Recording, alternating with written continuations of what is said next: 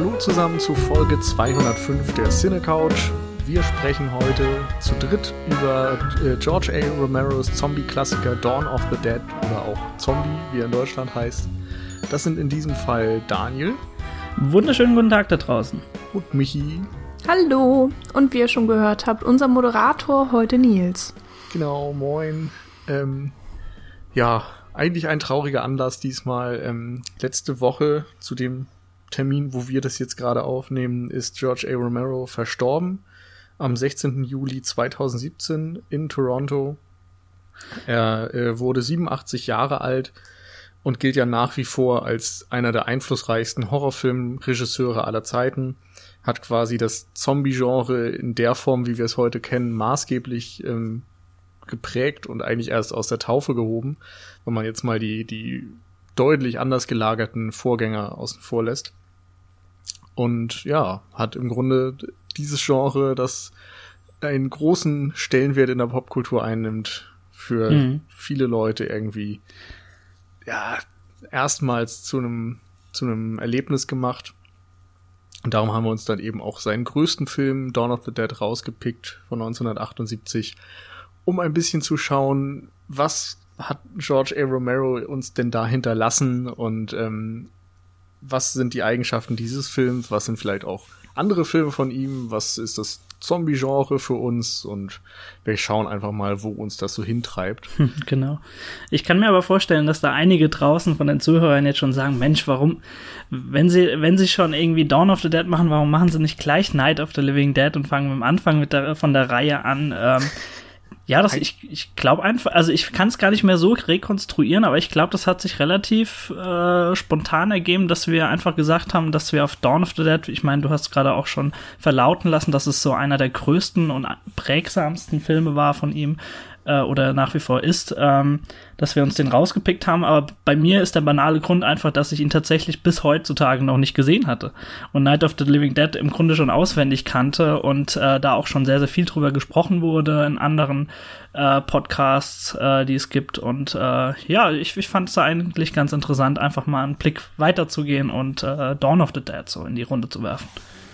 Ja, bei Night kann man natürlich sagen, das ist die Geburtsstunde für den Romero-Zombie. Ähm, gleichzeitig ist es aber auch ein Film, der mit sehr, sehr wenig Geld entstanden mhm. ist. Und ich glaube, so die, die wirkliche Vision ist dann eher in Dawn nochmal zum Tragen gekommen, wo er sich ein bisschen besser verwirklichen konnte.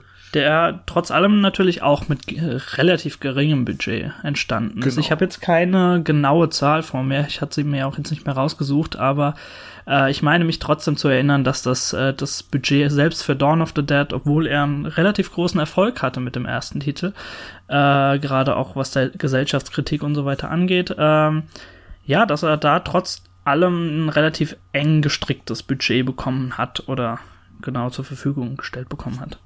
Genau. Und wie sich das so äußert, da kommen wir gleich zu. Ähm, eine kleine Nachricht habe ich noch vorweg. Und zwar ist Jan ja heute nicht dabei, aber wer seine Stimme vermisst und ihn mal wieder hören möchte, vielleicht sogar zu einem seiner äh, Lieblingsthemen, dem französischen Film und dem Arthouse-Drama, der kann mal drüben bei Longtake reinhören. Denn dort spricht Jan, ja, zum Zeitpunkt, wo ihr das hört, auf jeden Fall schon gemeinsam mit Lukas Bawenschik über der Tod von Ludwig dem 14. Habe ich das jetzt richtig gesagt? genau. Nils hat, Nils hat die einfache Variante genommen im deutschen Titel. Genau. Mein schlechtes Schulfranzösisch äh, lassen wir mal unter den Tisch fallen. Ja. Ähm, George A. Romero und Zombiefilm. Wie seid ihr denn da so aufgestellt? Was habt ihr von ihm gesehen? ich glaube, das könntest, könntest, du tatsächlich besser sagen als ich, ähm, weil ich habe alle Romeros, die ich gesehen habe, mit dir zusammen gesehen. Ich glaube, haben wir nicht sogar in irgendeinem Horror-Oktober mal alle nacheinander geguckt oder so? Oder alle, die wir nee, in die Finger alle, kriegen konnten? Alle auf jeden Fall nicht, aber. Also die drei, meine ich. Nee, ich glaube auch nicht. Also bei auch mir nicht. ist zum Beispiel mit Night of the Living extrem lang her. Ich glaube, den habe ich auch nur einmal geguckt. Und das war irgendwie so als Teenie. Hm. Insofern hast du den, glaube ich, wahrscheinlich dann noch gar nicht gesehen. Aber gut, wir gehen jetzt einfach mal ein bisschen Gott. chronologisch durch. vielleicht ist das einfacher. Ähm, 1968, Night of the Living Dead. Sein Debüt, seine Geburtsstunde, der Film, der eben alle Zombie-Filme vor sich, äh, ja, wie soll man sagen, ähm, verändert hat und äh, im Grunde auch obsolet gemacht hat auf eine Art, weil der Zombie, wie man ihn bis dahin kannte, dann einfach nicht mehr existierte und es gab nur noch die Romero-Zombies. Ähm, mhm. Dann hat er einige andere Filme gemacht, die sich vom Genre etwas entfernt haben. 73 The Crazies zum Beispiel, 77 Martin und 78 dann eben Dawn of the Dead, sein bis heute wohl größter Erfolg. Ähm, dann hat er wieder ein paar etwas unbekanntere Filme gemacht, Knight Riders, Creepshow, bis er 85 Day of the Dead eben gemacht hat, der Abschluss der ursprünglichen Trilogie. Ähm, hat mit Dario Argento zusammen einen Episodenfilm gemacht, Two Evil Eyes, eine Stephen King-Verfilmung und 2005 kam er dann wieder zu Land of the Dead, 2007 zu Diary of the Dead und 2009 zu Survival of the Dead, also hm. nochmal so eine Revival-Trilogie, wenn man so will und eben auch in einem sehr kurzen Abstand, wenn man das vergleicht. Ja, vor allem zum, zum Abstand, wie es damals entstanden ist. Also du hattest ja gesagt, dass äh, 1968 Night of the Living Dead äh, da war und er dann quasi zu Dawn of the Dead ganze zehn Jahre gebraucht hat. Und äh, da ist es dann schon bemerkenswert, dass Land of the Dead, Diary of the Dead und Survival of the Dead alle binnen, lass mich nicht lügen, glaube vier Jahren entstanden jo, sind dann. Genau. Ähm, ja, ich kann vielleicht noch ein paar Worte dazu sagen, wie ich zu dem ganzen Thema gekommen bin, weil, äh, also wie es mich so zu den, zu den Filmen hingetrieben hat. Ähm, ich war schon immer eben, was auch schon öfter mal rausgekommen ist, großer Fan so des Horror-Genres. Bin dann tatsächlich auch, aber erst mit den ganz späten George Romero-Filmen eingestiegen. Also Land of the Dead mit zwei, im Jahre 2005, ja, da war ich so 14, ja, äh, hat es vielleicht noch ein, zwei Jahre gedauert und dann habe ich die Filme gesehen. Die fand ich damals, natürlich als 15-, 16-Jähriger findet man sowas eigentlich ganz cool. Äh, Du hast es bis dahin auch noch nicht gesehen gehabt und äh, von den alten Filmen und den, den Originalen und den Ursprüngen, wo die Wurzeln herkommen, kanntest du da natürlich noch gar nichts. Und äh, das hat sich wie so oft in ganz, ganz vielen Fällen dann auch erst später ergeben, dass sich dieses Bewusstsein herausgebildet hat, okay, guckst du mir, guckst du dir vielleicht mal die Wurzeln an und bin dann relativ schnell ähm, dazu gekommen, dass ich The Crazies zumindest gesehen hatte. Ähm, der ja auch, ich glaube, da gab es ja auch irgendwie noch mal ein Remake, ne, in den letzten 10, 15 Jahren, glaube ja, ich, stimmt. irgendwie. Ähm, ja, und dann mehrfach sogar eben Night of the Living Dead äh, vor mehreren Jahren schon gesehen habe und äh, den bis heute ganz, ganz toll finde. Und Dawn of the Dead war ja so ein ja, so, so eine klassische Bildungslücke, was Romero angeht bei mir. Und die habe ich äh, mir gedacht, nehme ich mal in Angriff mit der Podcast-Folge heute. Ja, bei mir war das, glaube ich, so in der Teenie-Zeit, dass ich angefangen habe, mich irgendwie für Horror natürlich zu interessieren und dann kommt man logischerweise auch Richtung Zombie. Ähm, mhm. Interessant ist, glaube ich, dass die Anfänge dann eher so bei äh, Shaun of the Dead von ähm, Edgar Wright lagen oder bei einem 28 Days Later, also moderneren Interpretationen, die maßgeblich von Romero beeinflusst wurden. Und ich glaube, danach habe ich erst Land of the Dead und Night of the Living Dead gesehen und bin dann so ein bisschen da reingerutscht und habe mich eben hm. auch für die anderen Filme interessiert und dann etwas später auch nochmal Day of the Dead gesehen, den ich auch sehr, sehr schätze. Ähm, und genau, Dawn of the Dead habe ich jetzt, glaube ich, zum dritten oder vierten Mal gesehen. Also auch schon ein paar Mal öfter. Äh, ja, genau wie eigentlich auch die meisten anderen. Wie gesagt, Night nur einmal. Ähm, ich glaube, den Survival of the Dead habe ich gar nicht gesehen. Diary of the Dead einmal und für wenig gut befunden. ja.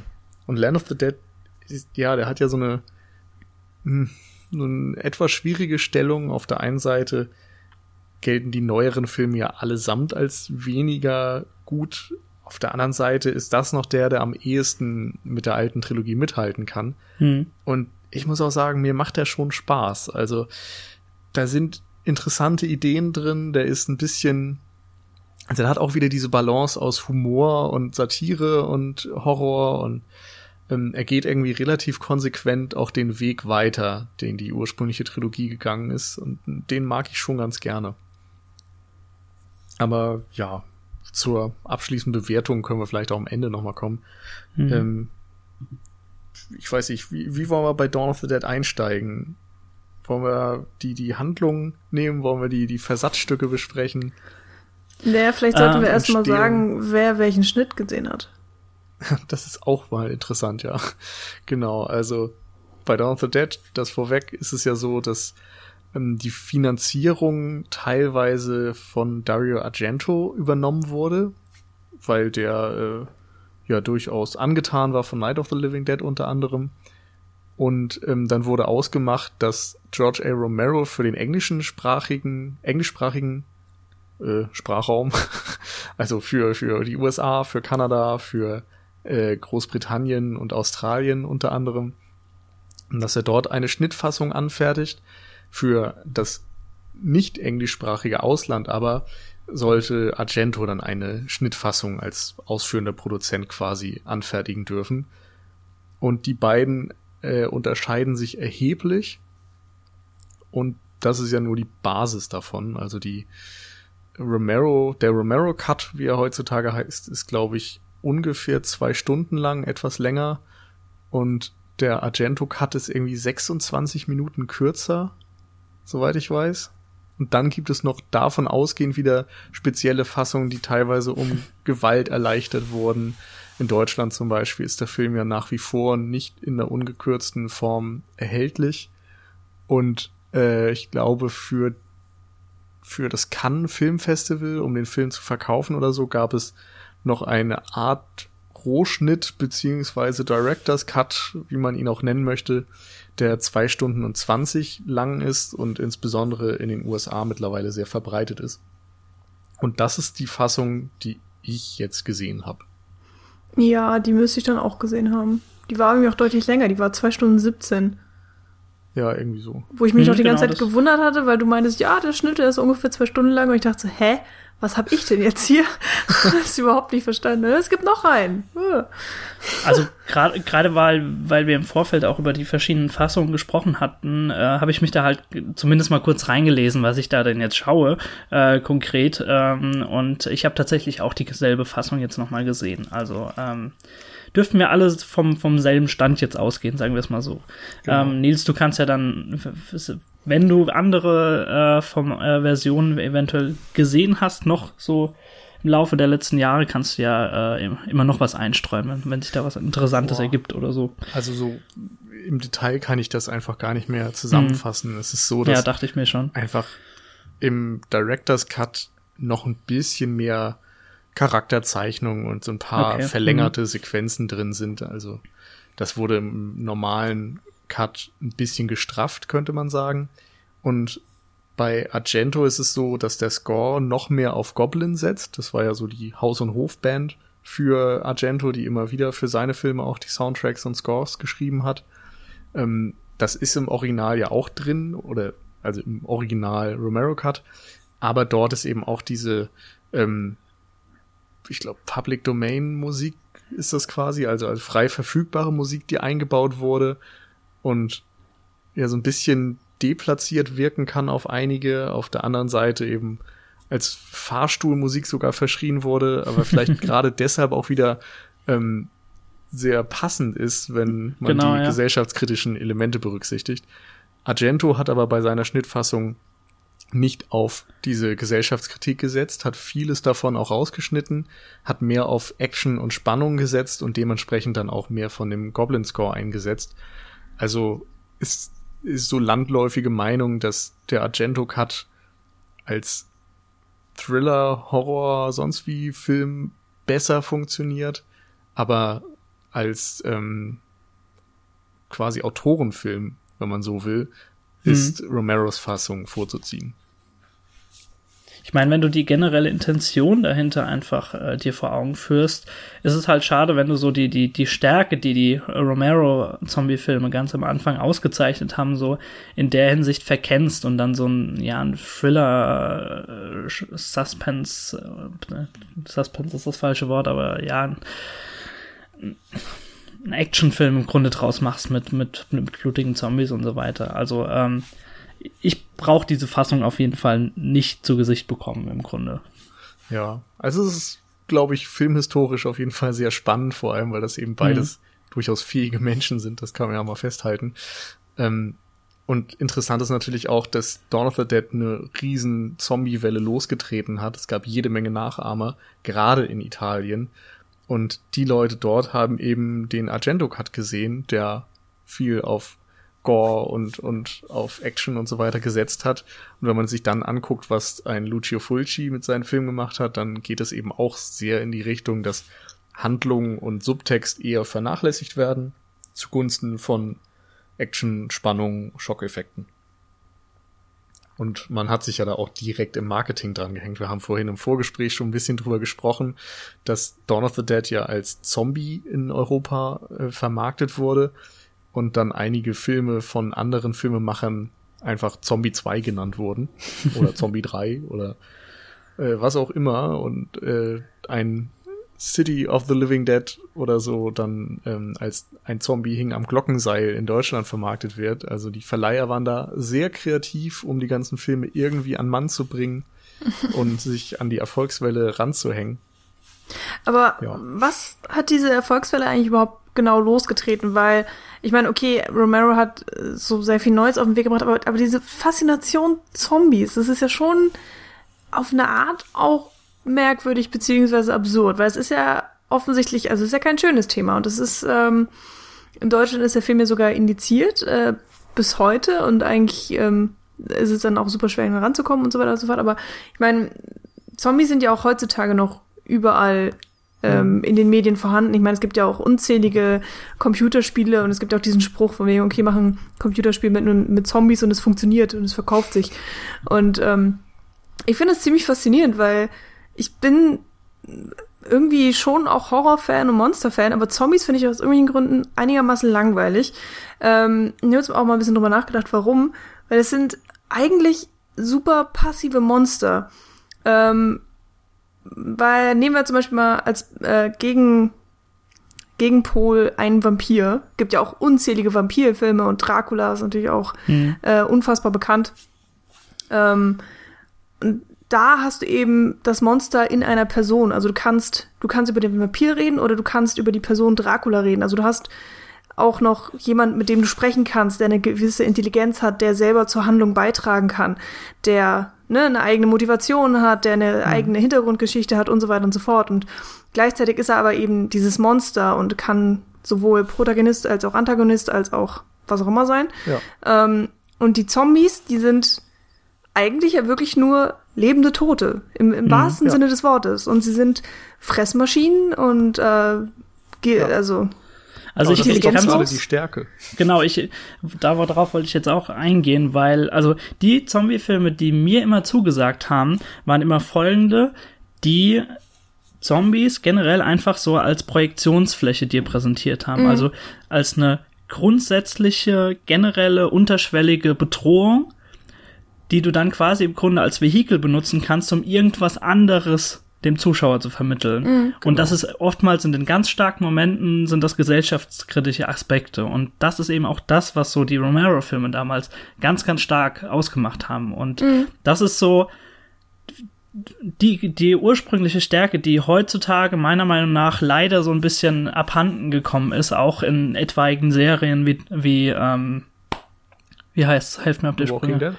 Walking Dead, danke schön. ähm, selbst die Serie hat, hat ihre Momente, ja. Also ich habe die früher auch ganz gern geschaut. Äh, es gibt sehr, sehr starke äh, Folgen und selbst da merke ich wieder, dass mir genau die Folgen am besten gefallen, die genau darauf eingehen und diese Gesellschaftskritik hochleben mhm. lassen. Und äh, ja, das ist einfach das, was, was am spannendsten ist, anstatt einfach wie ja, ein Zack Snyder Dawn of the Dead wieder aufzugreifen, die Zombies auf einmal rennen zu lassen und dadurch dann so, so ein ja, einen Twist reinzubringen, aber mhm. viel mehr außer so dieses Grundgerüst bleibt dann nicht mehr, auch wenn ja. er inhaltlich da viel übernommen hat. Das Ding ist ja auch, dass jetzt bei den Filmen, die du genannt hast, Michi, da ist es immer ein Monster und wir reden jetzt hier ja, genau. von Zombie-Massen, ja. also das ist ja, ja von daher schon mal eine ganz andere Situation, weil eben gar nicht der eine Charakter irgendwie im Vordergrund steht, sondern diese Masse. Und ähm, ich würde es ansonsten eben mehr so in Richtung The Thing zum Beispiel von Carpenter setzen. wo mhm. auch so eine diffuse Bedrohung da ist und wo es viel mehr darum geht, wie die Menschen unter sich handeln und wie sie auf diese Bedrohung reagieren, mhm. als dass die Bedrohung selbst im Vordergrund steht. Es ist natürlich genau ein bisschen ironisch, das dass trotzdem dann Zombies so ähm, groß geworden sind, obwohl sie vielleicht gar nicht in ihren eigenen Filmen der Mittelpunkt der, ja, der Aussage genau. stehen. Genau darauf wollte ich nämlich auch raus. Was ich, ich das ist auch das, was ich sehr faszinierend finde. Also jetzt auch so im, wenn man mal näher drüber nachdenkt, dass, ähm, wie du halt sagst, der Zombie ist eigentlich im Mittelpunkt. Er ist ja auch ne, immer in den Namen der Filme oder der, der Spiele, was auch immer. Und eigentlich ist er nur dafür da, um noch mehr Aufmerksamkeit auf äh, die Menschen in der näheren Umgebung ähm, zu bringen, sozusagen. Oder also mhm. eigentlich ist es ja nur das Zentrum des Konflikts jedes Mal aufs Neue. Und vielleicht haben deswegen Zombies auch so eine groß, also so, so ein großes Potenzial, weil sie dadurch ähm, massenkompatibel, also nicht Massen, also sie können unterschiedlicher auftreten. Weil wenn du jetzt ja, zum Beispiel einen Vampir hast, bleiben wir mal dabei, dann hast du immer eben diesen Vampir und er hat fast immer die gleichen Schwächen und also da, da verändert sich einfach nicht so viel. Aber Zombies sind sozusagen universell einsetzbar. Du packst sie halt irgendwo hin, also du, du denkst dir irgendeine Welt aus mit Menschen und du hast dann deine Hauptcharaktere und bla bla bla. Und dann packst du halt Zombies rein. Und dann kann, dann, dann können ja ganz, ganz viele Szenarien passieren. Äh, vielleicht ist dadurch mhm. einfach der Zombie-Film insgesamt wandelbarer als andere Monsterfilme. Ja, aber das kannst du ja grundsätzlich auch. Du könntest ja jetzt auch einen Graf Dracula in Western oder im Raumschiff oder sonst wo einfügen. Ne? Das würde für sich ja auch vielleicht irgendwie spannende Situationen nach sich ziehen. Das klingt gerade ganz grausam. ja, also, natürlich klingt das blöd, aber ich meine, teilweise also ich weiß auf jeden Fall, was du, was du meinst, auch, Nils. dass es heißt ähm, äh, Stolz und Vorurteil und Zombies oder so ein Quatsch. Mh, ja, das stimmt. Ich, also ich meine, inhaltlich ergeben sich da sicher interessante Kombinationen, wenn man, wenn man das jetzt mal durchspielen würde mit einem Vampir im Wilden Westen. Gibt's sicherlich auch, fällt mir gerade nur nicht ein, irgendein konkretes Beispiel.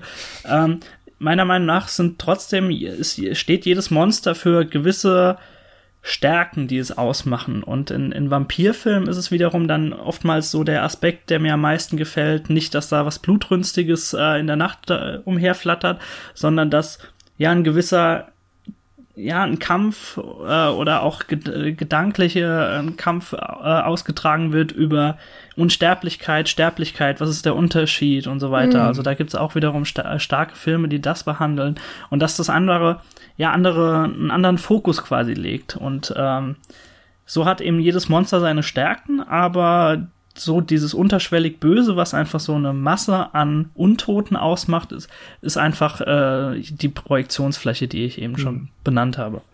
Aber sind Zombies böse? Das ist vielleicht ah. auch mal eine interessante Frage, oder? Weil, äh, das für ist mich eine Frage, ist die Stärke, die man nicht beantworten kann, glaube ich. Ich finde gerade so interessant, dass Zombies ja Menschen ähnlich sind. Es waren mhm. früher Menschen. Wir kennen ja alle die Geschichte. Es sind die Toten, die irgendwie wieder zum Leben erweckt wurden. Ähm, ausgehend ja auch aus diesem haitianischen Zom äh, äh, Voodoo-Zeugs, genau. also dass das jemand ähm, über Gedankenkontrolle ähm, jemanden willenlos macht und als Sklaven halten kann. Genau, da könnte man eventuell, also der bekannteste Film, der mir da zumindest einfällt, ist ähm, I Walked with a Zombie. Ich glaube, ich folgte einem Zombie einfach mhm, aus Deutsch. Genau. Der ist aus den, dürfte aus den 40ern sein. Ich glaube sogar noch früher. Aber vielleicht ja. auch das, ja. Jacques Tourneur auf jeden Fall. Genau, genau, richtig. White Zombie mit Bela Lugosi gibt's da auch noch aus der richtig, Richtung. Ja. Ähm, und vorher natürlich auch so ein paar andere Sachen über Gedankenkontrolle. Da könnte man noch ähm, genau. ähm, Richtung deutschen Sklaven und so weiter. Richtig. Äh, ja. Wie heißt er noch hier? Caligari. Das Kabinett, äh, das Kabinett des, Doktor, des Dr. Caligari, genau. genau. Dort geht's ja auch dann um Gedankenkontrolle und so etwas.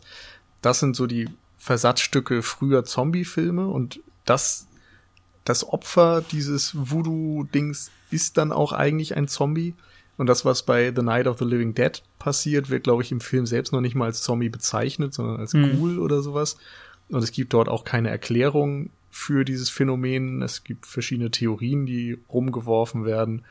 Es passiert jedenfalls einfach. Zeigt auch schon wieder, dass Romero eigentlich egal ist, ähm, hm. was äh, die, der Auslöser ist. Ihm geht es darum, was die Folgen sind, wie die Menschen damit umgehen. Hm. Ähm, aber der Zombie selbst ist also jemand, der stirbt und wieder zum Leben erweckt wird und seine, seine Menschlichkeit eigentlich verloren hat. Äußerlich ist er noch ein Mensch, aber äh, er ist willenlos, er folgt nur noch Grundtrieben. Zumindest mhm. der ganz klassische Zombie. Oh, fressen.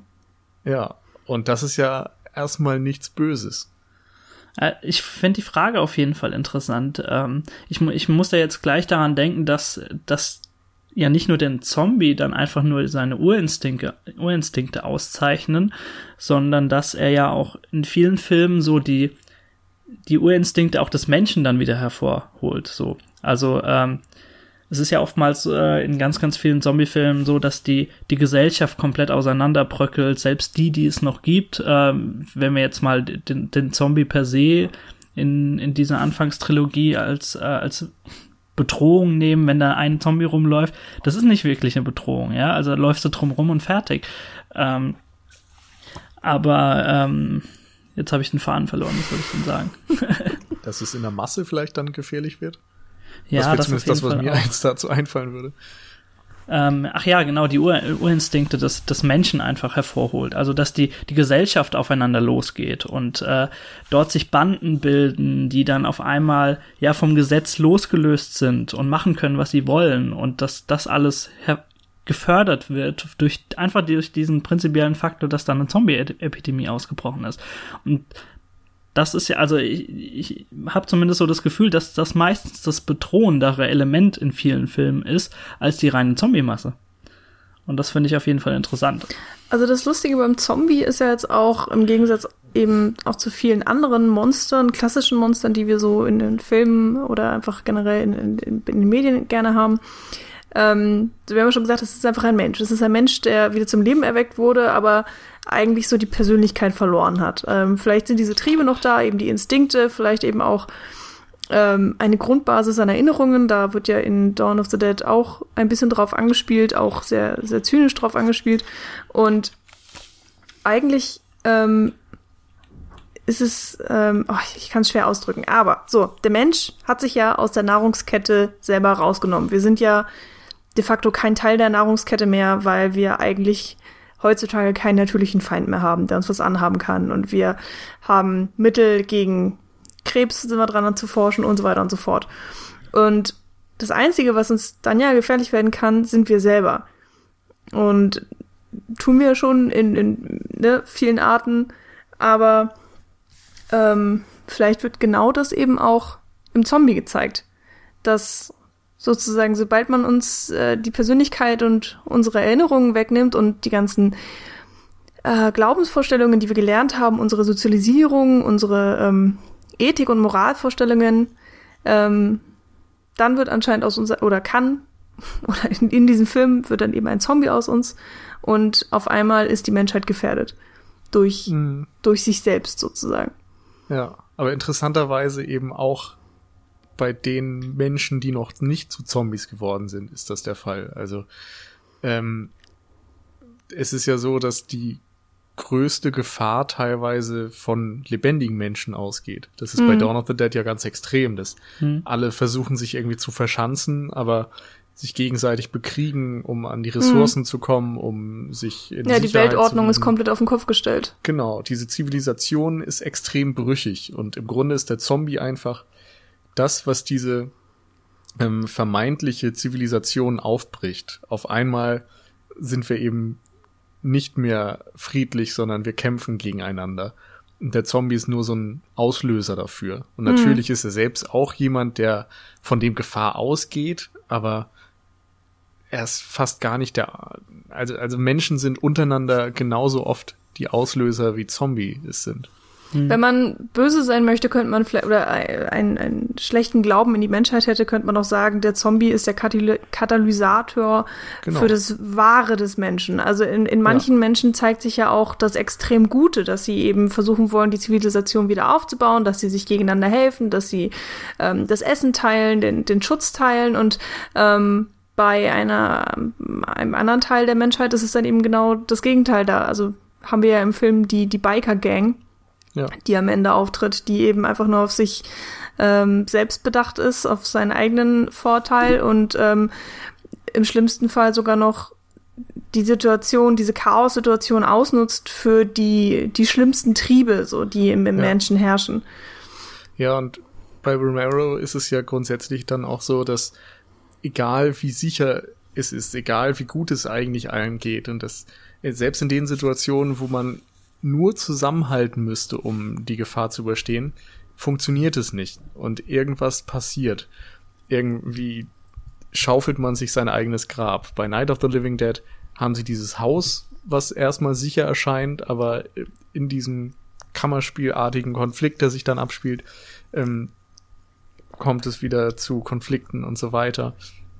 Bei Dawn of the Dead hat man sich irgendwie auch eingerichtet, hat sämtliche Konsumgüter und ähm, macht sich das doch dann äh, gegenseitig streitig und macht sich das Leben schwer. Bei Day of the Dead setzt sich das genauso fort, ähm, dass dort dann eben auch Militär und Wissenschaft gegeneinander ausgespielt werden und sich wieder Fronten bilden und äh, das letztendlich zu diesen äh, ja ins Unheil führt. Hm. Bei Dawn of the Dead finde ich auch ganz schön, dass der gesamte Anfang, die ersten 20 Minuten jetzt vielleicht in unserer Schnittfassung, dass dort kein Zombie auftritt. Aber hm. es ist gerade diese Phase, wo ähm, die Zombie-Apokalypse ausgebrochen ist und äh, in den Nachrichtenstudios herrscht irgendwie Panik und man versucht Erklärungen dafür zu finden, was gerade vor sich geht. Alle rennen wild umher und dann gibt's diese Plünderungen und es gibt Polizisten, die wahllos in die Menschenmengen schießen und es ist nur nicht mal ein Zombie da. Es zeigt einfach den kompletten Kollaps der Gesellschaft. Mhm. Ähm, das ist auch eine gute Überleitung meiner Meinung nach, äh, weil damit alle Zuhörer da draußen auch das Ganze jetzt im Grunde auch verorten können, was wir das, äh, was wir da jetzt äh, die ganze Zeit von uns geben, würde ich auch inhaltlich einfach mal in den Film jetzt auch einsteigen. Du hast den, den Anfang ja gerade schon ein bisschen geschildert, dass wir da diese ja, im Grunde Sendestation miterleben, wie es da wild hin und her geht. Äh, niemand weiß so wirklich, was, äh, was vonstatten geht. Ich bin mir, ähm, da könnt ihr mich gerne aufklären, aber ich, ich bin mir nicht sicher, wie viel Zeit im Grunde von, also chronologisch von Night of the Living Dead jetzt rum ist. Ähm, ob das schon ein paar Jahre ist oder ob das direkt anschließt, so genau glaub, weiß man das, das auch. Zur gleichen Zeit, mehr oder weniger. Das ist zur gleichen Zeit, okay. Also ist, im Grunde geht's chronologisch weiter und äh, man weiß wirklich nicht so wirklich, wie man jetzt weiter äh, arbeiten soll. Also äh, du, du kriegst quasi durch die, die Fernsehnachrichten mit, ähm, dass nach wie vor die Untoten so die, äh, die die Städte verwüsten und ihr Untreiben äh, umhertreiben. Und äh, dort lernst du eben zu, ich glaube, zuallererst äh, Francine kennen, wenn ich mich nicht irre, eine Mitarbeiterin in dieser äh, Fernsehstation. Äh, zusammen mit ihrem Freund Steven, ähm, die eben ausmachen, dass sie mit dem äh, mit dem äh, mit dem Hubschrauber der Station äh, ja in Sicherheit flüchten möchten und dort nehmen sie eben noch, du hast gerade schon geschildert, wir kriegen auch Einsätze mit von der Polizei und dort tun sich eben zwei hervor, ähm, die ja relativ rational gegenüber anderen Polizisten dort noch agieren und äh, Gutes von Bösem trennen können und auch teilweise dann die Zombies von ihrem Leid noch äh, erlösen und so weiter. Und ich glaube, das sind Peter und Roger, wenn ich mich nicht irre. Mhm. Und es dauert dann einige Zeit, bis diese vier Personen, die unsere Protagonisten gleichzeitig bilden, dann alle zusammen aufeinandertreffen. Die haben quasi einen ja, einen Treffpunkt ausgemacht und äh, dort fliegen sie dann eben los mit dem Hubschrauber und ähm, ja, suchen sich eigentlich im Grunde erstmal nur ja einen Stützpunkt, in dem sie erstmal übernachten können. Eigentlich wollen sie irgendwo anders hinfliegen und da kommt es eben dann dazu, dass sie zum berühmten, ganz klassischen äh, ja, äh, Kaufhaus fliegen, das man aus dem Film kennt. Äh, oder das zumindest, ich glaube, selbst die Leute, die Dawn of the Dead noch nicht gesehen haben, wissen inhaltlich, dass es ungefähr darum geht. Ähm, ja, und äh, Nils, du hast schon reingeworfen, dort äh, verstehen sie immer mehr, dass das vielleicht zu einem neuen Stützpunkt, wenn nicht sogar zu Hause werden kann für sie und sie das strategisch, wenn sie klug vorgehen, dort sicher sind und das in gewisser Weise ja noch sicherer machen können und dort die Zombies vielleicht ausmerzen können, so dass sie dort sicher leben können. Und äh, das ist erstmal so das, das Grundgerüst, ähm, das sich Romero dann im Grunde zu, äh, ja, zu eigen macht, um ganz, ganz tolle gesellschaftskritische Aspekte abzugreifen und äh, unfassbar satirische, aber auch sehr, sehr humorvolle Szenen dazu kreieren.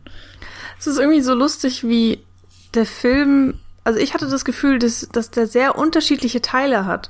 Also jetzt nicht unbedingt, dass der so in eine Dreieckstruktur aufgebrochen wäre mhm. oder was. Also der hat schon ähm, ein vernünftig geschriebenes Drehbuch, auch wenn der Film ja bei Romero eigentlich eher so im Schnitt entstanden ist. Aber ich finde, ähm, also der erzählt halt schon eine Geschichte, ist jetzt irgendwie nicht zusammen, nicht unzusammenhängend, aber ähm, der Anfang äh, ist ja auch von der Stimmung und wie er geschnitten ist und, und vom Pacing und, und von allem einfach so unterschiedlich im Gegensatz zu den relativ ruhigen Szenen, die dann ja auch im Chaoshaus äh, stattfinden. Und also mir hat das total gefallen, aber es ähm, irgendwie habe ich mich dann doch ein bisschen drüber gewundert, weil ich vielleicht auch einfach ein bisschen was anderes erwartet hatte, obwohl ich das meine zweite Sichtung war, aber ich kann mich an die erste gar nicht mehr so gut erinnern, wenn ich ehrlich war.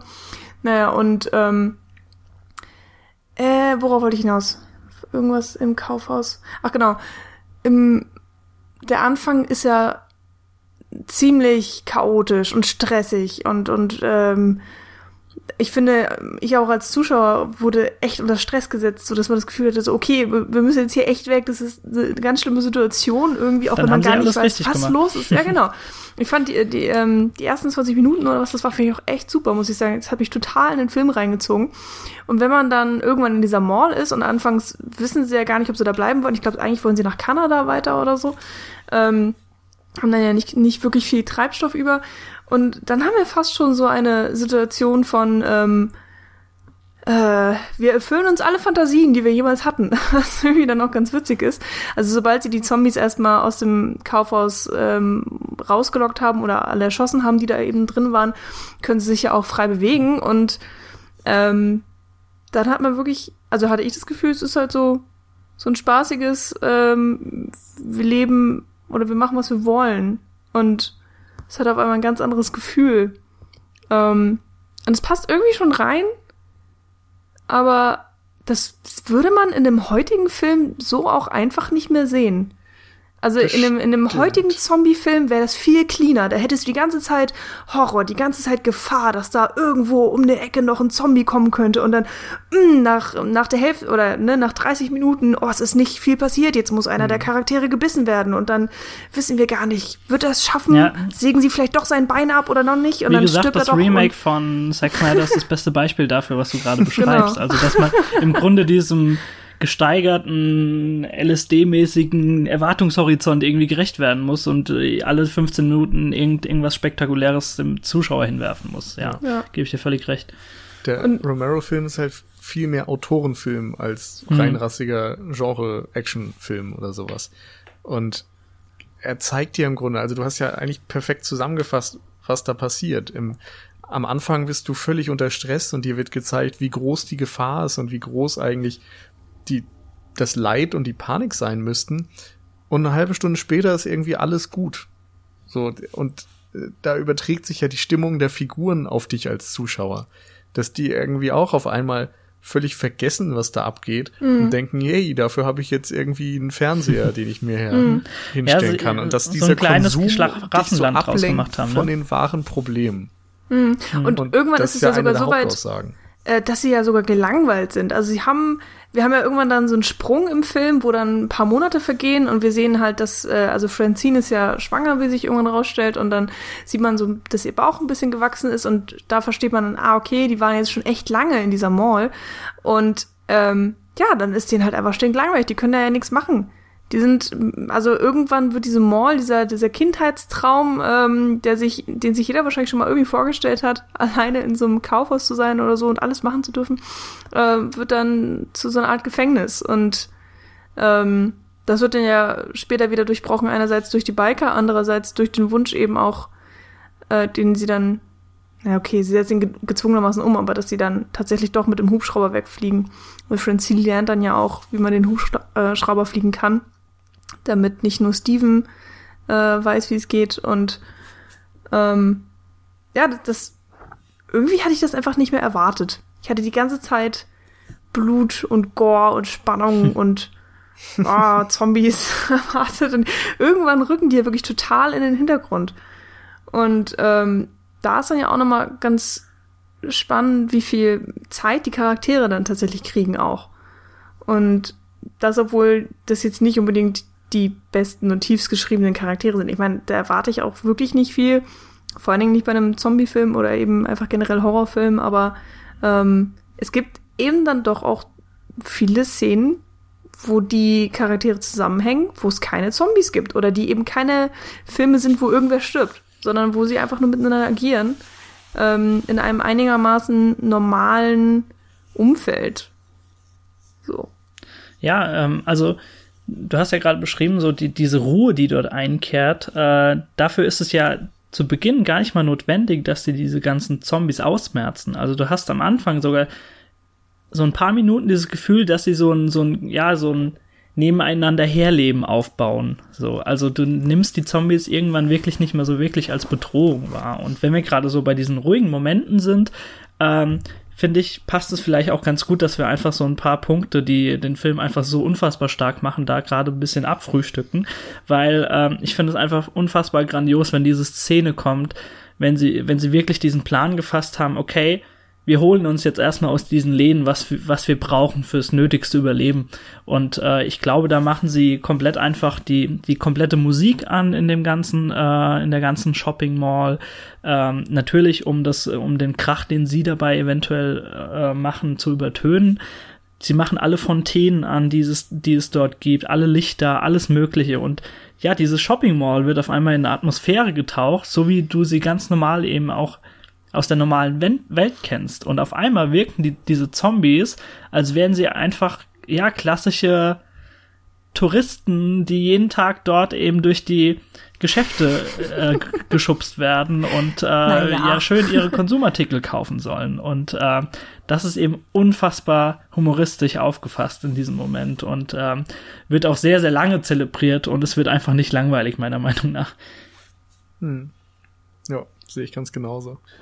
Und da finde ich eben auch gerade diese Kaufhausmusik immer sehr schön, die dann ja. eingebaut wird und so diesen Plastikcharakter nochmal unterstreicht. Und ja, Romero kritisiert ja generell diese Konsumlust, dass man irgendwie genau. sich so ablenken lässt und ähm, ja, Menschlichkeit auch äh, oftmals, ich meine, das ist wieder ein anderer Punkt, aber Menschlichkeit ähm, vermissen lässt und stattdessen so diese Gier im Vordergrund steht, dass man alles äh, haben möchte, nichts teilen möchte, dass dann auch gerade zu Beginn schon, nachdem sie oder während sie auf der Flucht sind, dass da immer wieder Szenen passieren, wo so eine Gewaltlust auch gezeigt wird, also mhm. wo fröhliche Musik läuft und man sich dann irgendwie beglückwünscht, wer da am besten auf den Zombie geschossen hat. Und da ist ja dann irgendwie auch klar, dass Romero hat, glaube ich, sogar selbst mal gesagt, dass er große Sympathien für seine Zombies hat und die manchmal mehr mag als die Menschen. und das zeigt sich durchaus an der einen oder anderen Stelle, finde ich. Mhm. Bei, ähm, bei den Zombies im Kaufhaus, ähm, also die treten ja wirklich in Massen auf. Ähm, vorher, hoppala, Entschuldigung, ähm, vorher in der, in der Szene mit den Polizisten, da, ähm, da sind wir in so einem Haus, ähm, einem ziemlich großen Mehrfamilienhaus, irgendwo in einer nicht ganz so schönen Gegend.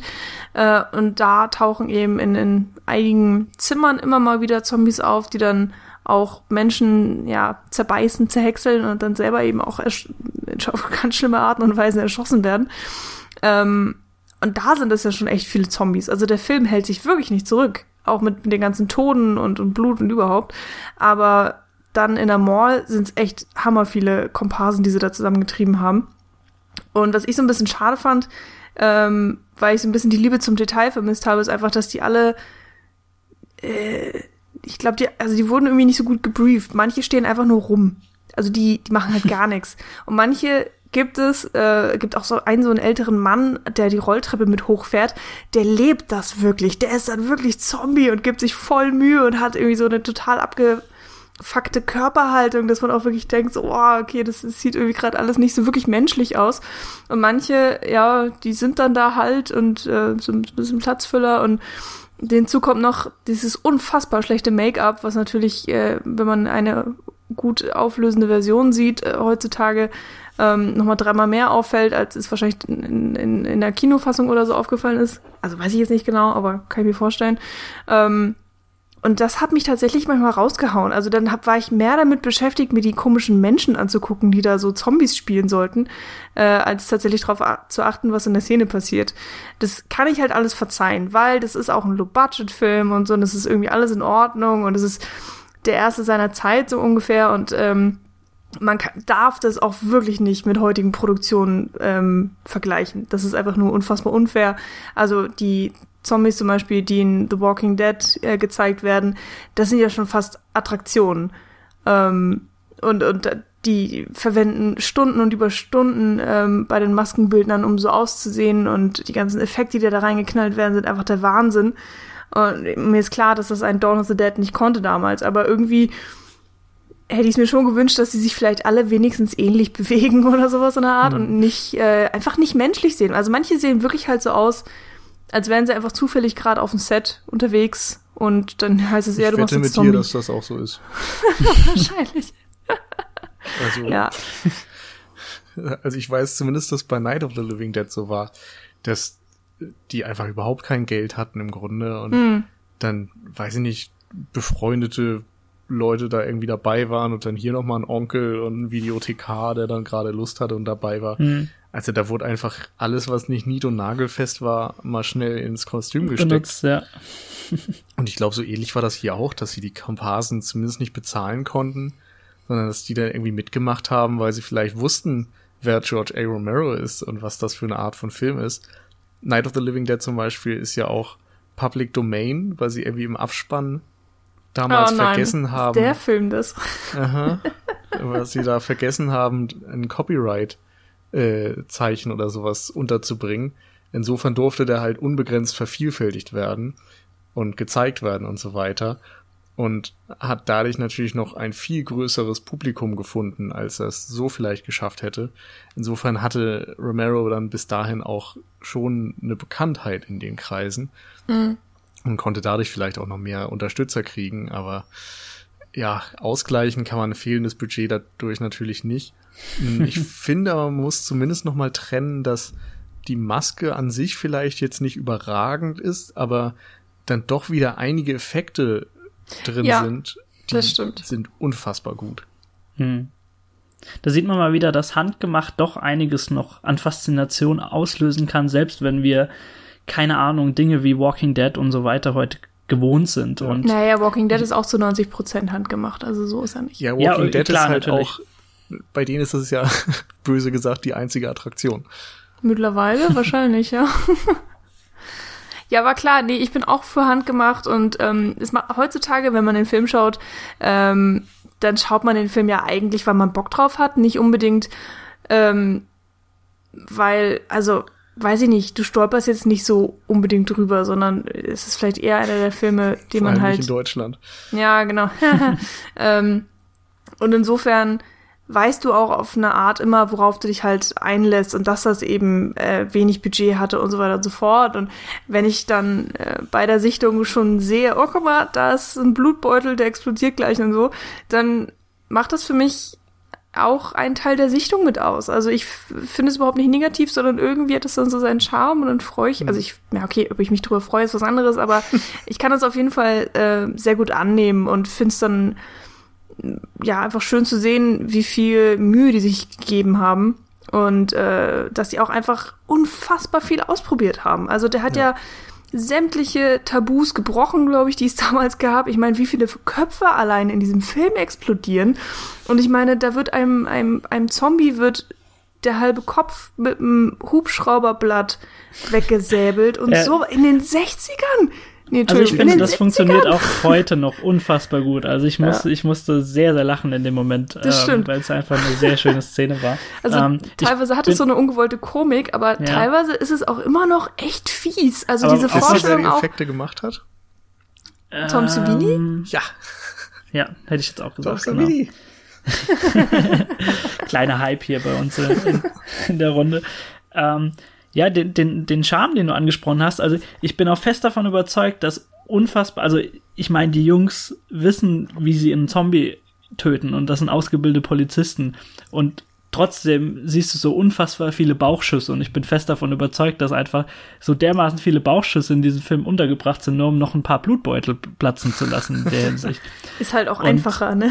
Ja, es ist einfacher, es wirkt, es, es, unterstützt den Moment, bringt ein bisschen Gore rein, was du ja natürlich auch immer haben willst, so ein bisschen als Fan und es funktioniert einfach mhm. und äh, da kann man mit einem zwinkernden Auge meiner Meinung nach so ein bisschen mhm. drüber hinwegsehen, vor allem wenn, wenn einem gerade die Message dahinter eigentlich das Wichtige ist heutzutage. Ja, und ich, ich finde es tatsächlich geil, weil die haben einfach alles gemacht, worauf sie Bock hatten. Und würdest du heutzutage so einen Film sehen, ähm, klar, also der, der Blutanteil ist vielleicht der gleiche oder der Gore-Anteil, aber alles ist viel, viel platzierter. Es ist einfach so, okay, ah, in welcher Szene können wir welchen Tod machen? Und auch so im Sinne von, oh mein Gott, wir dürfen uns bloß nicht wiederholen, weil mhm. sobald wir uns wiederholen, äh, schläft der Zuschauer ja ein oder so ein Schwachsinn. und ähm, bei Dawn of the Dead siehst du das halt einfach nicht. Die, die, die machen da ja, was sie halt wollen mit, mit dem Budget, das sie haben, äh, ohne äh, Kompromisse. Ja. Und es man funktioniert. Muss aber, man muss halt auch echt nochmal berücksichtigen, dass, also so, wenn man das mit heutzutage vergleicht, damals gab's ja in der Hinsicht gar nichts Vergleichbares im mhm. Mainstream-Bereich. Ich meine, heute läuft irgendwie The Walking Dead im Free TV und sonst wo. Das ist einfach nicht vergleichbar. Also die Filme liefen damals ja auch nicht im regulären Multiplex-Kino, sondern irgendwo am Bahnhof in irgendwelchen abgefragten Kinos, in die sich kaum jemand reingetraut hat und ähm, dann auch nur, glaube ich, bei Dawn of the Dead zum Beispiel eine sehr kurze Zeit, weil der dann irgendwann, ähm, ich glaube, sogar beschlagnahmt wurde für eine Zeit oder sowas. Weiß ich jetzt nicht hundertprozentig, vielleicht erzähle ich da auch Mist, aber das kann man sich ja auch bei Interesse alles nochmal nachlesen. Ähm, auf jeden Fall war das eben eine Zeit, wo du dann diese Filme nur in ausgewählten Orten gesehen hast und das hatte alles etwas sehr Anrüchiges und vor allem haben diese Filme dann eine Popularität bekommen, weil sie auf VHS-Kassetten irgendwie hin und her getauscht wurden und dann hast du nur eine schlechte Qualität gesehen und irgendwas äh, unscharfes, dreckiges, verrauschtes, aber hast irgendwie trotzdem gewusst und gesehen, was da gerade passiert. Und es hat natürlich dann nochmal einen größeren Touch des Verbotenen gehabt, dann fiel das Anfang der 80er oder um 1980 rum auch in diese Welle der Video-Nasties, wo dann auch viele Verbote erst aufkamen und Evil Dead zum Beispiel dann auch als einer der heutzutage bekanntesten Filme mit dabei war und Diskussionen gestartet sind über Jugendschutz und die Verrohung der Jugend und was weiß ich, was es da alles gab. Da ist man ja heute auch noch nicht hundertprozentig drüber. Aber heutzutage ist es eben so, dass ein Film wie Evil Dead ab 16 jetzt mittlerweile, glaube ich, frei verfügbar ist. Ähm, also diese Filme von damals sind einigermaßen rehabilitiert. Ich denke auch, dass es bei Dawn of the Dead nicht mehr ewig dauern wird, bis der in Deutschland dann doch mal vielleicht ab 18 oder so regulär veröffentlicht werden kann. Ja, der wäre wahrscheinlich schon längst wieder freigegeben. Das Ding ist halt, da muss sich nur irgendwer für interessieren und einen offiziellen Antrag stellen. Und das ist halt ein unglaublich großer bürokratischer Aufwand, so ein Film ja, aus, ja, finanziell auch, den halt aus der Versenkung wieder rauszuholen, beziehungsweise aus der Initiierung zu kriegen. Und solange da kein Gönner irgendwie bereit ist, sich für einzusetzen, muss man halt irgendwie warten. Ja. Naja so ist es halt. Ist ja auch, hat ja auch alles seine gute Sache. Ich meine, ich arbeite beim Fernsehen, ich schneide auch Jugendschutz ähm, mit und äh, tut mir irgendwie auch immer ein bisschen leid, aber ähm, kann es schon verstehen. Was jetzt? Also Jugendschutz, Ju Jugendschutz. natürlich, aber ja. das irgendwie ein, ein Horrorklassiker nach 30 Jahren immer noch nicht ungeschnitten in Deutschland verfügbar nee, ist. Äh, ja, nee, ich, der bürokratische Aufwand. Dinge daran. da sind wir halt sehr deutsch, ne? Das ist ein bisschen schlimm. Ja. Aber wer weiß, vielleicht passiert ich meine, nach und nach, ähm, es wurden ja schon viele Indizierte äh, mit einer normalen FSK-Freigabe rausgegeben. Mal schauen. Ja. Hätte ich Geld, würde ich das machen. ich weiß gar nicht, wie das geht.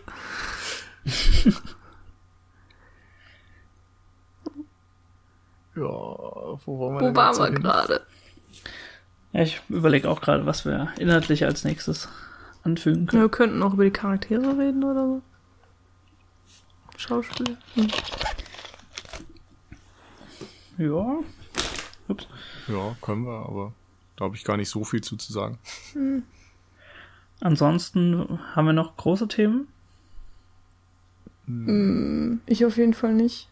Also. Ich meine, wir haben jetzt äh, vorrangig viel eben über Romero selbst gesprochen, ähm, was ich auch irgendwie den interessanteren Aspekt finde, so, weißt du?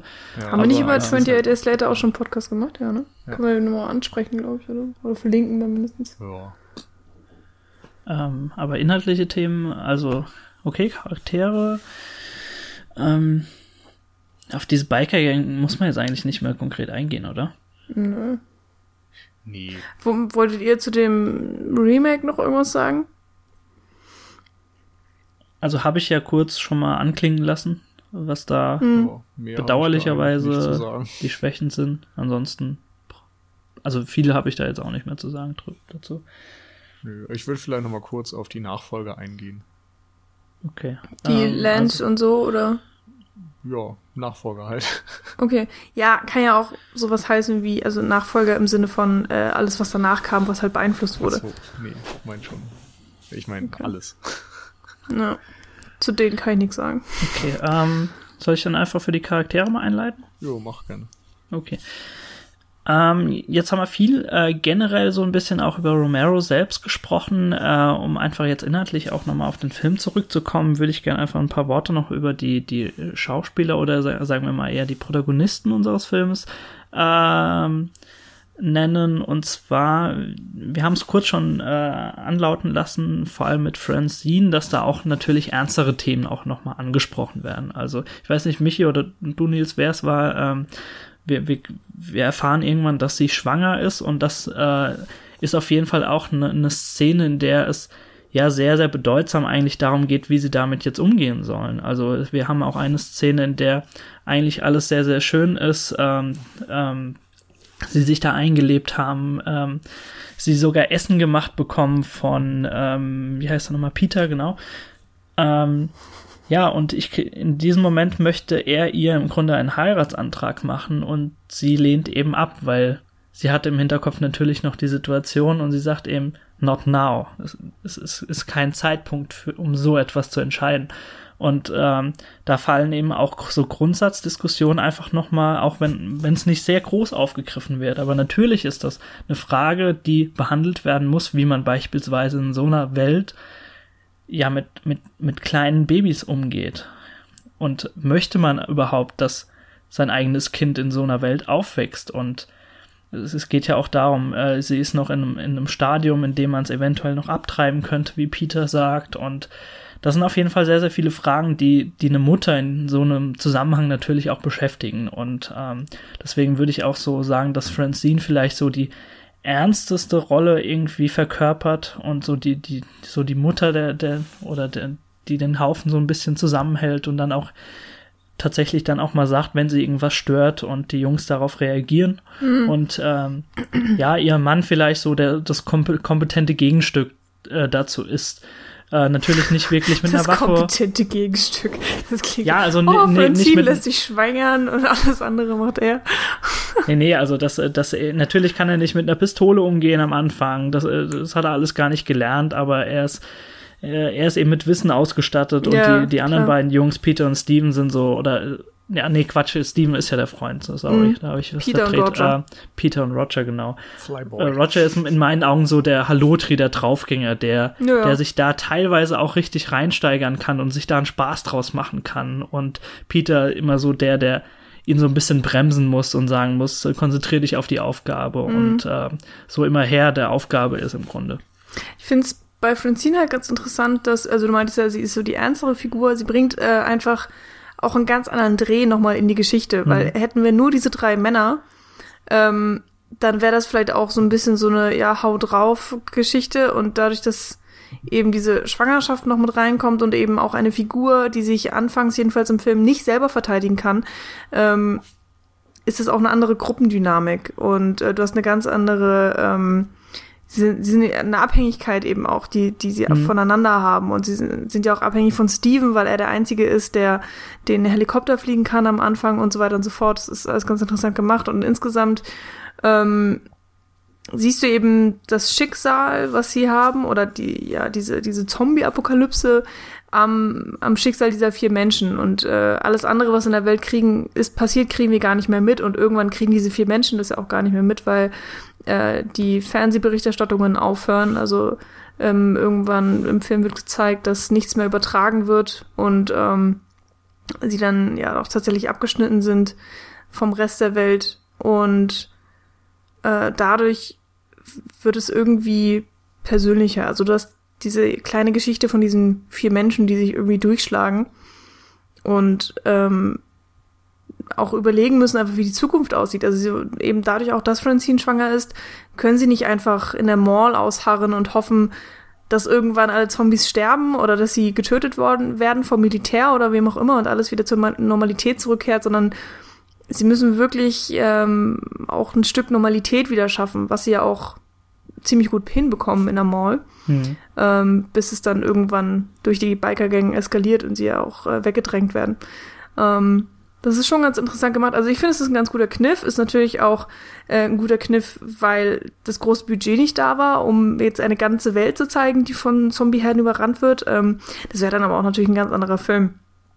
Und ähm, ja, hier bringt Romero einfach äh, sehr viele Themen sehr gut zusammen, eben diese Gesellschaftskritik mit diesen äh, Einzelschicksalen und, und der Frage, okay, was machen wir jetzt eigentlich überhaupt und bla und äh, weil du kannst natürlich zu viert oder dann irgendwann sind sie ja zu dritt, kannst du ja auch keine Zivilisation aufbauen. Das geht ja gar nicht. Also selbst mit diesem einen Baby, das ist vielleicht ist schön, so es, es zeigt ja auch, Leben kann entstehen in Zeiten, ähm, in schlechten Zeiten oder in auch in einer Zombie-Apokalypse.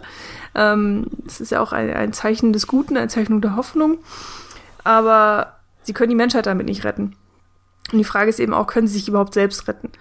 Ähm, solche Fragen werden alle darin gestellt. Ob sie jetzt ja, ob das so geplant war, keine Ahnung, ob da jetzt wirklich so viel Gedanken reinstecken, ähm, drin, drinstecken von vornherein, äh, ist fraglich, aber das kann man auf jeden Fall alles ähm, ohne Probleme reininterpretieren. Und du hattest Roger angesprochen, der so ein bisschen der Hitzkopf ist und das mhm. wird dann ja lustigerweise auch ähm, sofort bestraft. Also in der Szene, wo sie mit den Trucks rumfahren und er von ähm, Peter die ganze Zeit zu Vorsicht gemahnt wird, äh, kommt natürlich dann der unausweichliche, bestrafende Biss eines äh, Zombies, wenn er mal mhm. wirklich viel zu überheblich daherkommt. Und äh, ich finde, ich finde das eine sehr amüsante Stelle, weil es da einen, einen extrem krassen atmosphärischen Umschwung gibt. Also es ist so so, so eine ja, Yippie-Atmosphäre die ganze Zeit, wenn sie diese, diese Trucks holen. Auf einmal ist ein ganz harter Cut und du siehst einen Zombie, der aus einem Auto aussteigt, der mhm. zu diesem Zeitpunkt noch gar keine Rolle spielt, aber auf einmal ganz bedrohliche Atmosphäre, so von einer auf die andere Sekunde. Das ist,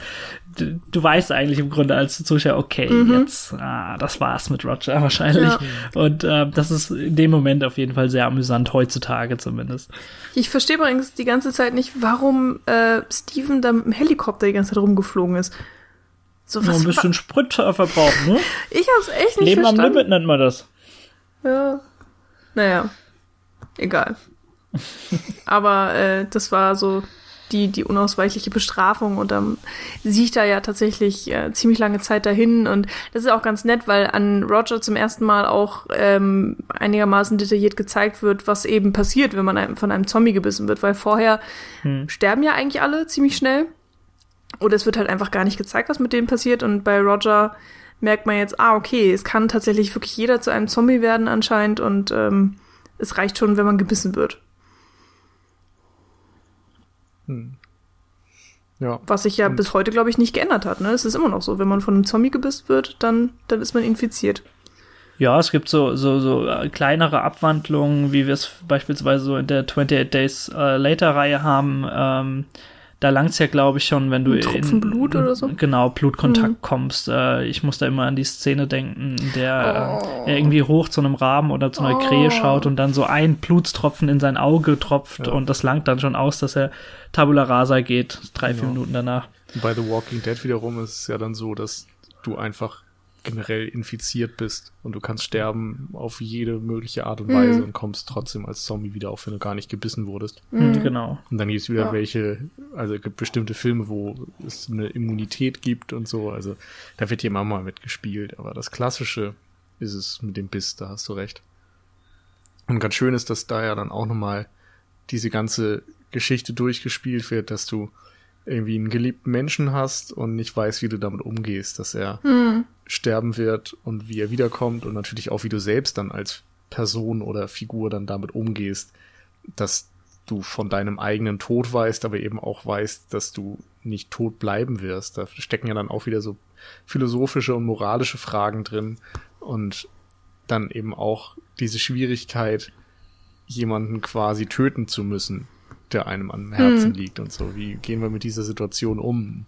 Das finde ich in Dawn of the Dead auch ganz interessant, dass der Konflikt zwar irgendwie schon da ist, aber dass er nicht so sehr im Vordergrund steht, wie es bei vielen anderen ist. Also ich denke mm. zum Beispiel immer an Shaun of the Dead, so an, an die Szene relativ gegen Ende, wo dann irgendwann Don't Stop Me Now läuft und so, ähm, wo es ja wirklich ganz extrem darum geht, wie man jetzt mit diesen, mit dieser neuen Situation umgeht.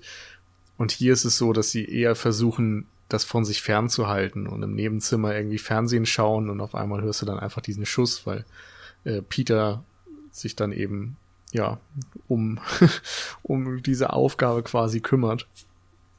Aber gleichzeitig regt es natürlich immer den Zuschauer auch zum Nachdenken hm. an. Hm. Das sind um. auch ähm. diese Themen, die die nie alt werden. Also die egal wann man diesen Film guckt, äh, über die man sich immer unterhalten kann. Also ich äh, habe den Film mit Tanja hier in München gesehen und wir haben tatsächlich dann auch drüber geredet. So, könntest du das? Könntest hm. du deinen Freund umbringen, wenn du wüsstest, der oder würdest du ihn, würdest du ihn auch umbringen, bevor er sich verwandelt und alle solche Sachen ja. halt irgendwie. Und ja, auch so Fragen wie oder würdest du dich selbst umbringen, weil du ohne hm. ihn in, die, in, so einer Welt gar nicht mehr leben willst? Also ähm, ja. die die Situation haben wir ja auch am, ganz am Ende mit Peter. Ähm, äh, indem er wirklich überlegt, okay, äh, möchte er in so einer Welt jetzt noch weiterleben oder äh, beendet er das Ganze, ja? Hm. Ähm, also es sind sehr, sehr viele Fragen, die da durchgespielt werden und auch für dich als Zuschauer, ja. ja. Und wohin würdest du überhaupt gehen? Wenn ja, genau, genau. wäre. Ähm, was, wenn wir jetzt einfach noch mal auf die Zombies ganz kurz eingehen, ähm, ich, ich finde es nach wie vor interessant, dass Romero manchmal zumindest, auch wenn es nur ganz kurz anreißt, äh, manchmal so Faktoren reinbringt, äh, dass man äh, so, so, ein Stück weit überlegen kann, ob da vielleicht doch noch irgendwas da ist bei den Zombies. Dass sie, dass sie vielleicht noch irgendwas ausmacht, außer dieser pure Trieb zu essen. Ähm, und bei Dawn of the Dead ist es, glaube ich, so, dass sie, dass sie es irgendwie äh, in der Form benennen, dass sie zumindest das Gefühl haben und sie beobachten eben auch diese Zombies in dieser Shopping Mall, dass sie die Dinge, die sie kennen und die sie sehr oft gemacht haben, dass es sie dazu wieder hintreibt. Und ähm, das ist ja letztendlich auch so le letztendlich der Fallstrick, der dazu führt, dass ja, die, diese, dieses traute Heim dort oben, äh, was sie sich aufgebaut haben, niedergerissen wird, sprichwörtlich, weil Steven einfach aus seinem Vorleben im Grunde weiß, wo sie diese Wand eingebaut haben, dass dort eben keine mhm. Bedrohung ein eintritt äh, und ähm, die reißen sie eben ein und äh, genau und äh, watscheln dann da hoch und bedrohen dann äh, die, die restlichen Überlebenden. Ich, ich fand den Einsatz von diesem Hare Krishna-Gläubigen auch sehr witzig. Ich die ganze ja, Zeit gedacht, genau. warum? Warum jetzt gerade ernsthaft ein Hare Krishna-Gläubiger? Also, äh, ich die ganze Zeit überlegt, hat Romero was gegen die? Oder ist es einfach nur, weil es lustig mhm. aussieht? Oder ist einfach so, es ist so geil, weil es einfach so unfassbar random ist. Genauso, also es gibt sehr viele sehr random Momente in diesem Film, zum Beispiel die Biker-Gang, die dann einfach ähm, Torten in die Gesichter der, der Zombies drückt.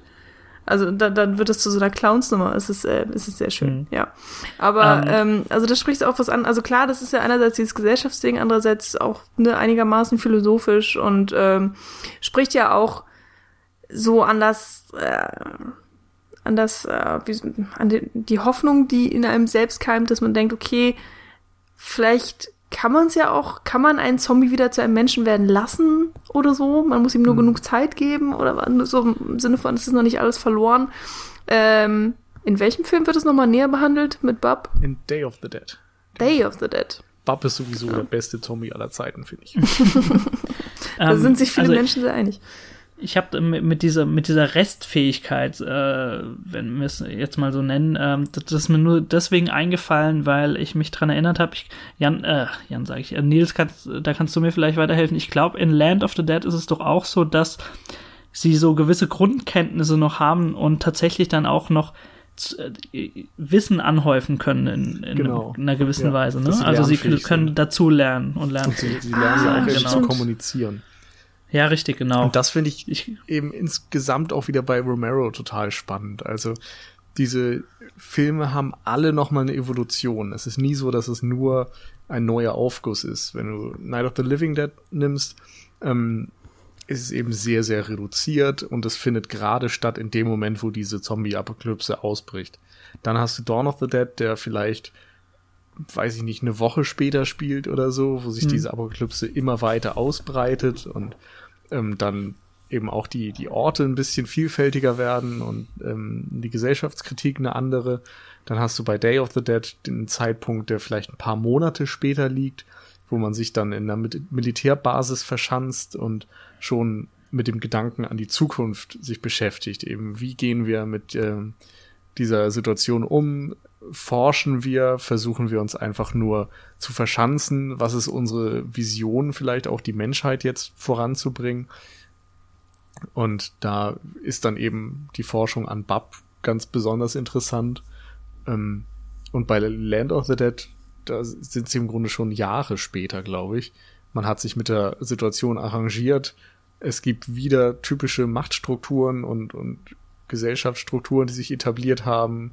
Der, mal wieder werden Reiche reicher und Arme ärmer und ähm, gleichzeitig gibt's eben diese Evolution des Zombies, die in Night of the Living Dead überhaupt nichts tun, außer essen und in Dawn dann dieses gewisse Restverständnis vielleicht haben. In äh, Day werden sie erforscht und sind in der Lage, irgendwie schon zu lernen und so menschliche Züge wieder anzunehmen.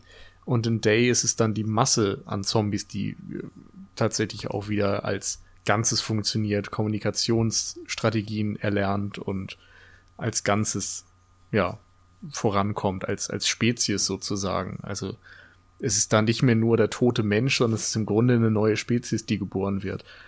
Und das ist schon sehr interessant, dass da eben immer eine Evolution der Themen stattfindet bei Romero. Und gleichzeitig lernt natürlich auch wieder nochmal ein größerer Kosmos ist, also von Haus zu hm. Mall zu Basis zu Stadt. Welcher hm. ist dein Liebster? Es ist schwer. Also ich finde Dawn einfach sehr, sehr, sehr gut. So wegen der ganzen Themen, die da drin stecken. Mm, und, und wegen der Relevanz, die er natürlich unbestritten hat. Die anderen mag ich irgendwie auch, aber ich glaube, mein, mein heimlicher Favorit ist echt Day. Der ist irgendwie so ein kleiner Herzensfilm. auch wenn er ja, eigentlich Day Schwächen hat, ne? Also das ist echt kein perfekter Film, aber ich mhm. mag ihn halt auf eine Art mhm. am meisten. Das ist ewig her, dass ich den gesehen habe, Day of the Dead. Ich, ich kann nicht mal mehr irgendwie, äh, ich krieg nicht mal mehr auf die Kette, warum ich den ersten und den dritten gesehen habe und Dawn of the Dead irgendwie nie in dem Zusammenhang. ähm, ich kann es euch einfach nicht sagen, ich weiß es nicht. Ähm, aber also ich muss sagen, dass Dawn of the Dead so sich von vom Start weg jetzt schon äh, da in diese ja Top 1, Top 2 dahin katapultiert hat mit, ähm, mit Night of the Living Dead bei mir. Also ich bin da relativ basic und bleib so bei den Ursprüngen, was das, mhm. äh, was dieses Faszinosum für mich einfach ausmacht. Ich glaube, falls man das objektiv sagen kann, ist Dawn einfach der Beste. Qualitativ ja, würde ich dir da sogar zu, zustimmen, ja. Genau. ich meine, abgesehen davon kann man Filme ja nicht objektiv bewerten, aber nee. wenn man es kann, dann ist es doch. Dann so. Dann so. Der ja, macht gut, ja auch einfach äh, immer doch, noch Spaß. Ja. Ist doch aber auch ein schönes Schlusswort gewesen, meiner Meinung nach, oder? Also, wenn ja. ihr jetzt keine größeren ja. Punkte mehr besprechen wollt, könnten wir so langsam den Vorhang zumachen. Jo. Nö, passt. Genau. So viel also zum Thema Zombie-Film fürs Erste und zu unserem fürs Erste, ganz wichtig. Romero-Tribut. Ja, Schön ich denke mal, irgendwann wird man schon noch mal darauf zu sprechen kommen, ich wenn denke man Anlass auch. findet. Ein paar Zombie-Filme haben wir im Podcast auch schon mal besprochen. Wenn, wenn also Romero, der, wenn Romero wieder äh, aufersteht oder so weiter. auch wenn es ein bisschen makaber ist, eine Woche nach seinem Tod. Verzeiht mir den Joke. Ach, das, äh, das hätte der erwartet. Aber wir haben ja zum Beispiel auch schon, ich glaube, nee, ich glaube, da war mein Bruder dabei, ne? In der Folge mit äh, 28 Days Later. Ja, genau. Genau, ne? Das war lustig. Also Nils, äh, mein Bruder und ich reden über 28 Days Later äh, mit einem ganz kleinen Ausblick auf 28 Weeks Later. Ähm, was haben wir denn noch besprochen mit Zombies? Ich glaube nichts. Also wir haben mal über Edgar Wright insgesamt ein bisschen gesprochen. Und da natürlich dann auch über Shaun of the Dead. Ja. Und ansonsten Wir haben halt über Evil Dead gesprochen. Über das eine äh, und das andere, ne? Evil Dead, also ist natürlich ein bisschen ab vom Schuss jetzt, was Zombies angeht, aber ähm, haben wir auf jeden Fall den, haben wir da den neuen oder den alten besprochen? Oder beide sogar Beide. irgendwie so, ne? Wir hatten da so War das eine Kombi beide? gemacht. Richtig, ja. Irgendwie so. Also die Trilogie, glaube ich, haben wir besprochen. ich glaube, so weit sind wir nicht gekommen. Nicht? Aber oh dachte- natürlich, natürlich ein netter Teaser für alle Zuhörer, die da in diesem Genre jetzt noch ein bisschen weiter fischen wollen in unserem Podcast.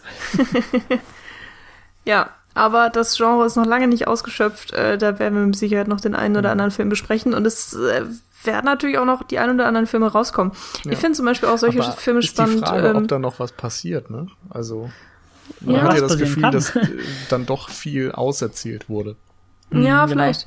Aber es geht auch so in eine ganz andere Richtung. Also ich erinnere mich gerade an den Film, äh, von dem ich vergessen habe, wie er heißt. Ah, das ist schrecklich. Äh, wo das eine Mädchen auf einmal dann zu einem Zombie wird und, und Ah, ihr ja. Freund, ja, der war nicht so toll, aber irgendwas mit Amy?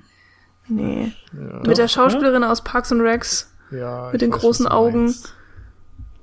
Hab ich vergessen. Ja, hab ich auch vergessen. Ich meine, der war jetzt Aber auch wirklich auch nicht so nicht toll. Nee. Aber der ging halt dann auch nochmal so in eine andere Richtung. Es war ganz Warm nett. Buddies oder so, das war da auch. Ja, da, also da, alle- allein daran siehst du schon, dass es so ein bisschen auserzählt ist und dass Ja. sie versuchen, in anderen Genres so ein bisschen äh, Kombis aufzubauen und so ein bisschen durchzumischen. Und äh, Hm. ich glaube, da gab es auch noch, äh, wie hieß der, Fado oder F- Fido. Fi- Fido, genau. Ähm, der war auch, ich glaube, so auf so einer humoristischen Ebene gehalten. Der hat mir auch nicht so gut gefallen. Oder ähm, dann eben doch äh, der Film, der die Zombie-Apokalypse auf der ganzen Welt behandelt mit World War Z, ähm, den ich auch nicht wirklich empfehlen kann irgendwie. Also Nee. lest das Buch, das Buch Und soll das toll ist, sein, und keine das ist Ahnung. eben das Problem. Also es hat sich dann doch auf der einen Seite im Mainstream festgesetzt, aber auf der anderen Seite waren alle Versuche, die da nochmal aufkamen, ziemlich halbherzig und haben nicht wirklich gut funktioniert. Hm. Und es fehlt irgendwie nochmal daran, dass sich jemand dem Thema widmet und versucht, dem neue Facetten abzugewinnen. Also ich fand 28 Weeks Later damals zum Beispiel auch noch echt ganz gut, weil eben versucht wurde, so die ganze Irakkriegs- und Afghanistan-Kriegsgeschichte der USA mit einzubinden und in Form dieses Katastrophen-Zombie-Films aufzuarbeiten. Und das sind eben die Dinge, die wirklich gut beim Zombie-Film funktionieren, wenn man versucht, Dinge zu, ja, diese ganzen Abstrahieren. menschlichen und gesellschaftlichen Problemfälle zu abstrahieren und ähm, Mhm. durchzuspielen in Form einer Zombie-Apokalypse. Ich glaube, das hat nach wie vor Potenzial, aber man muss sich dem halt widmen und es müsste sich dann eben auch jemand so als äh, quasi Autorenfilmer widmen und wenn er dann wieder so ein 200 Millionen Budget und ein Hollywood-Studio daran setzt, dann Mhm. wird das vermutlich nicht funktionieren. Ich würde echt gern mal wissen, wenn heutzutage ein Regisseur hingeht und sagt, ich, ich möchte gern einen Autorenfilm inszenieren mit dem Genre Zombiefilm. Ja. Ob du da echt noch gute Karten hast bei irgendwelchen Ich glaube, du kannst Produzenten, selbst bei denen das du Zombie vorsprichst. streichen und es wird Ja, problematisch. ja, richtig. Naja, naja, gut. Nee, jetzt haben musst wir du uns es so auch selber genug machen. drüber ausgelassen, denke ich, in anderen Folgen. Okay. Ich mach's nicht selbst, aber ich moderiere Oh. immerhin selbst ab. ähm, vielen Dank fürs Zuhören. Schreibt uns gerne einen Kommentar oder eure Meinung, empfiehlt uns weiter. Wenn ihr uns äh, einen besonderen Gefallen tun möchtet, dann lasst uns gerne eine iTunes-Bewertung da, damit wir noch ein bisschen Aufmerksamkeit bekommen. Und ansonsten hören wir uns in der nächsten Woche, nee, in der übernächsten Woche. Wir haben ja jetzt Ja. den Zwei-Wochen-Rhythmus seit längerem, wie ich eigentlich wissen müsste. Ich dachte schon, du kündigst gerade irgendwas äh, an, von dem ich noch nicht wusste, dass ich es aufnehmen muss oder so. Also ich gehe mal davon aus, dass es entweder Dunkirk oder Baby Driver wird. Ja, So viel die Wahrscheinlichkeit ist durchaus gegeben. Alles andere sieht man dann in zwei Wochen. Genau. Genau. Okay. Bis dahin. Ciao, ciao. Tschüss. Ciao.